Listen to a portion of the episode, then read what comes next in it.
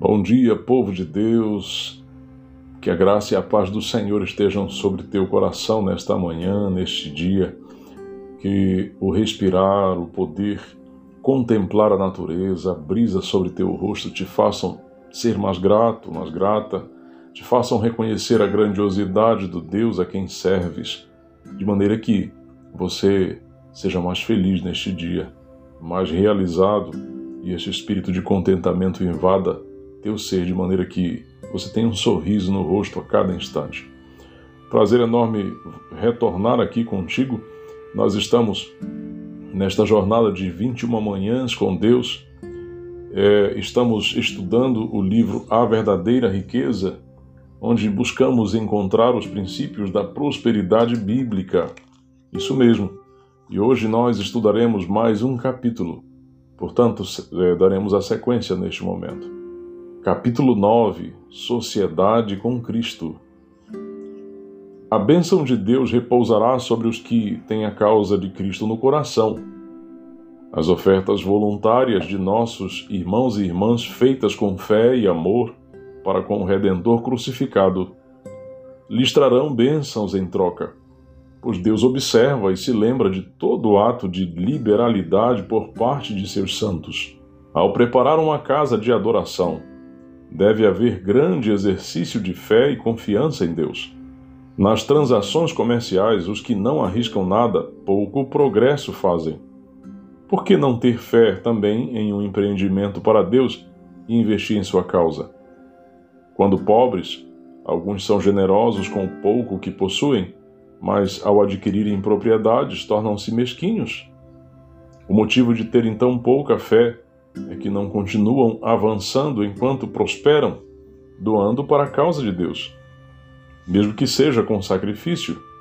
No sistema judaico exigia-se mostrar beneficência para com o Senhor em primeiro lugar. Na colheita e na vindima, os primeiros frutos do campo, o grão, o vinho e o azeite, deviam ser consagrados em oferta ao Senhor. As respigas e os cantos dos campos eram reservados para os pobres.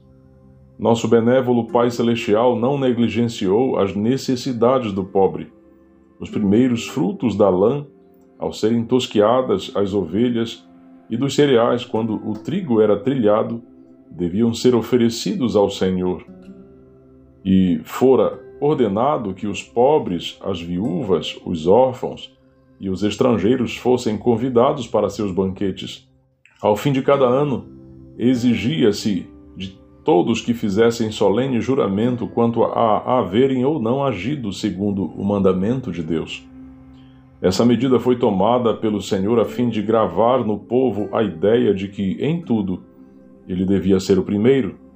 Mediante esse sistema de beneficência, deviam ter em mente que seu benévolo Senhor era o verdadeiro proprietário dos campos, rebanhos e gados que tinham em seu poder, que o Deus do céu lhes enviava o sol e a chuva para a sementeira e a colheita, e que tudo quanto possuíam era de sua criação, tudo era do Senhor, e ele os fizera mordomos de seus bens. A liberalidade dos judeus na construção do tabernáculo e na construção do templo mostra um espírito de beneficência não igualado pelos cristãos de qualquer época posterior. Eles tinham acabado de ser libertados de sua longa servidão no Egito e estavam seguindo pelo deserto. No contexto do livramento dos exércitos egípcios que os perseguiam em sua viagem às pressas, a palavra do Senhor se manifestou a Moisés, dizendo: Diga aos filhos de Israel que me tragam uma oferta. De todo homem cujo coração o mover para isso, dele vocês receberão a minha oferta. Êxodo, capítulo 25, verso 2. Seu povo possuía poucos bens, e não era lisonjeiras as perspectivas de aumentá-los. Tinha, porém, um objetivo diante de si construir um tabernáculo para Deus. O Senhor falara e deviam obedecer-lhe a voz. Não retiveram nada. Deram com espírito voluntário não determinada parte de suas posses, mas grande quantidade do que tinham.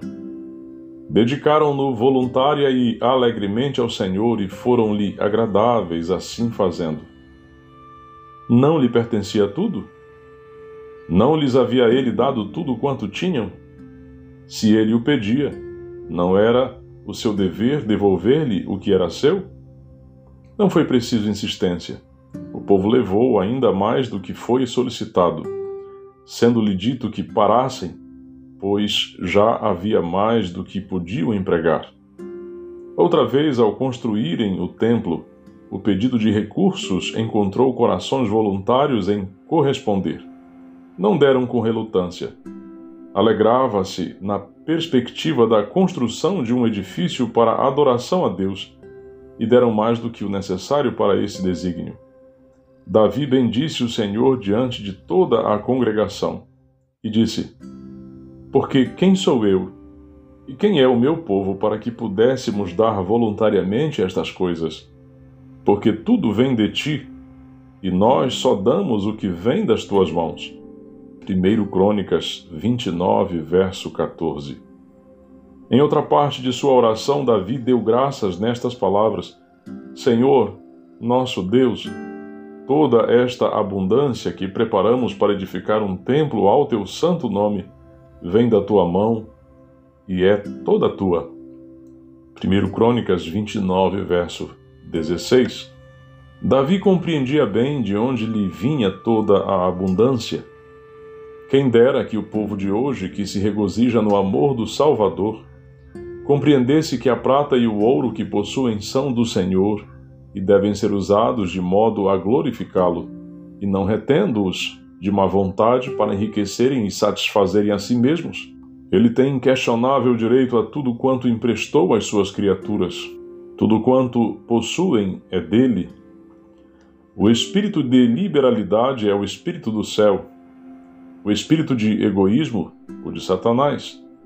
O amor abnegado de Cristo revela-se na cruz ele deu tudo quanto tinha e depois deu a si mesmo para que o homem fosse salvo.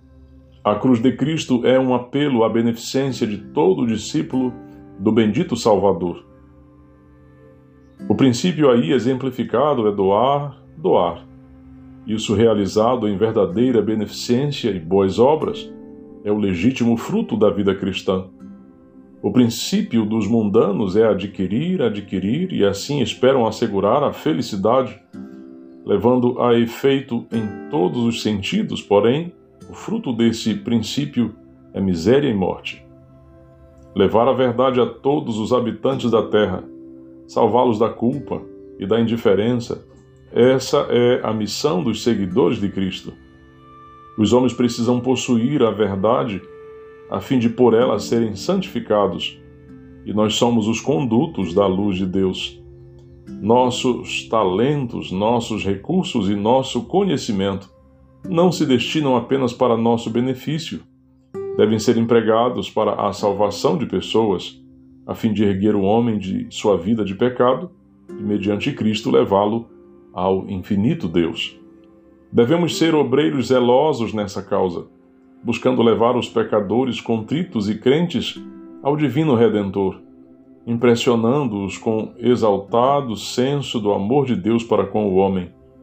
Porque Deus amou o mundo de tal maneira que deu o seu Filho unigênito para que todo o que nele crê não pereça, mas tenha a vida eterna. João 3, verso 16. Que incomparável amor! Assunto para a mais profunda meditação o surpreendente amor de Deus por um mundo que não o amou. Esse pensamento exerce poder subjugante sobre o coração e leva a mente cativa à vontade de Deus.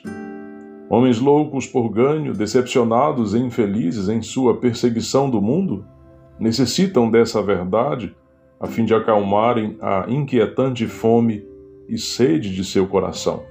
Precisam-se em sua grande cidade missionários para Deus, a fim de levarem a luz aos que se acham na sombra da morte. Mateus capítulo 4, verso 16. Necessita-se de mãos experientes que na mansidão da sabedoria e na força da fé ergam aqueles que estão cansados ao peito do compassivo redentor. Ah, o egoísmo, que maldição! Ele nos impede de empenhar-nos no serviço de Deus, impede-nos de perceber os reclamos do dever, os quais nos devem inflamar o coração de fervoroso zelo. Todas as nossas energias devem ser voltadas para a obediência a Cristo. Dividir nosso interesse com os dirigentes do erro é ajudar o lado errado e dar vantagem aos nossos inimigos. A verdade divina desconhece a transigência com o pecado, a ligação com a astúcia, a aliança com a transgressão. São necessários soldados que sempre respondam à chamada e estejam prontos para a ação imediata, não os que, quando deles se necessita, encontram-se auxiliando o inimigo. Um dos notáveis aspectos dos ensinos de Cristo é a frequência e veemência com que ele repreendia o pecado da avareza e indicava o perigo das aquisições deste mundo e do excessivo amor ao ganho. Nas mansões dos ricos, no templo e nas ruas, ele advertia aqueles que indagavam acerca da salvação: tenham cuidado e não se deixem dominar por qualquer tipo de avareza. Lucas 12, verso 15. Vocês não podem servir a Deus e as riquezas. Mateus capítulo 6, verso 24. É essa crescente dedicação a ganhar dinheiro, o egoísmo que o desejo de ganho produz, que remove da igreja o favor divino e lhe amortece a espiritualidade quando a cabeça e as mãos se ocupam continuamente em planejar e esforçar-se para o acúmulo de riquezas, esquecem-se os reclamos de Deus e da humanidade. Caso Deus nos haja abençoado com prosperidade, não é justo que nosso tempo e atenção sejam desviados dele e empregados naquilo que ele nos emprestou. O doador é maior que a dádiva.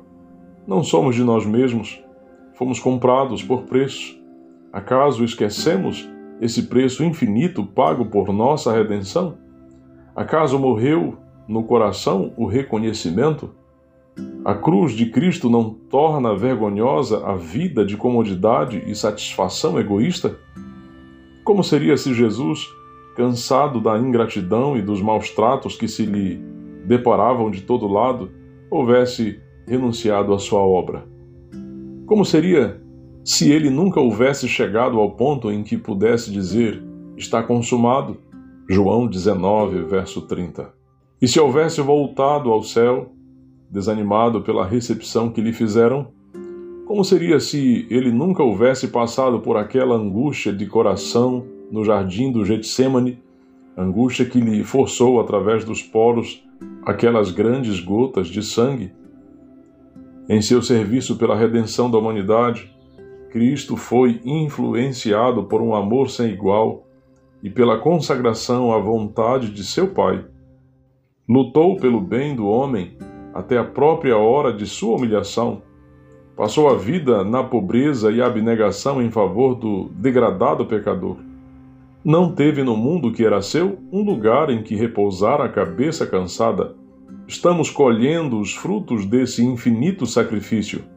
Mas ao haver trabalho para fazer, ao ser necessário o nosso dinheiro para ajudar a obra do Redentor na salvação de pessoas, recuamos do dever e pedimos que sejamos desculpados. Vil negligência, indiferença imprudente e ímpio egoísmo nos bloqueiam os sentidos aos pedidos de Deus.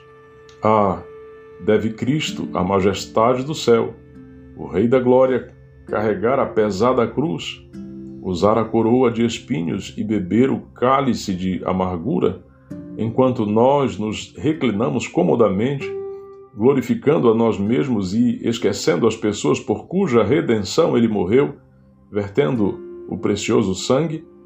Não, devemos doar enquanto podemos e agir enquanto temos forças. Trabalhemos enquanto é dia, consagremos tempo e dinheiro ao serviço de Deus para que lhe tenhamos a aprovação e recebamos a recompensa. Vamos orar?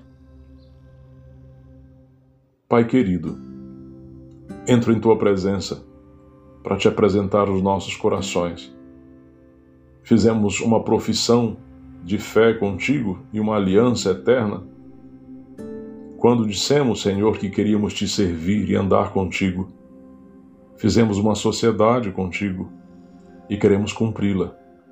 Converte o coração de cada um dos teus filhos aqui, a fim de que cumpramos esta aliança que vivamos de coração esta aliança, de maneira, Senhor, que não haja egoísmo, que não haja, Senhor, interesses pessoais, quando a tua obra, Senhor, requer de cada um de nós entrega de tudo que somos, de tudo que temos, de maneira que vidas sejam alcançadas e transformadas.